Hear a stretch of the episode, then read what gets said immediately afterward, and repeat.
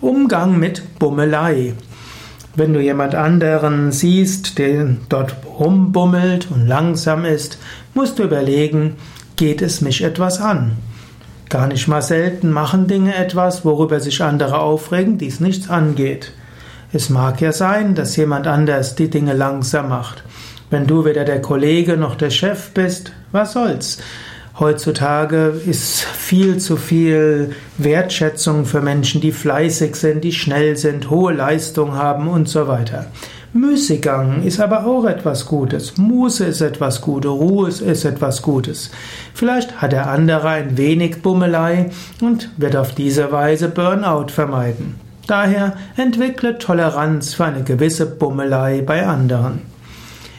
Anders wäre es, wenn du der Kollege bist, der nachher für den anderen einspringen muss. Gut, dann musst du vielleicht mal ein Gespräch mit ihm im Team oder mit dem Vorgesetzten führen.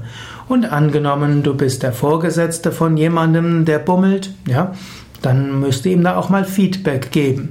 Und bei Feedback gilt immer das erste, ein ganz freundliches Feedback, einfach sagen, ja, du bist da jetzt etwas langsam und gemütlich, das führt jetzt dazu, dass äh, der, dein Kollege umso mehr machen muss und das führt dazu, dass jemand anders nicht das bekommt, was du brauchst. Äh, Wäre doch schön, wenn du dich etwas bemühen würdest.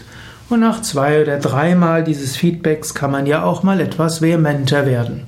Aber manchmal sind die Menschen, die scheinbar bummeln, diejenigen, die effektiv sind, weil sie nicht so viel Aufhebens machen.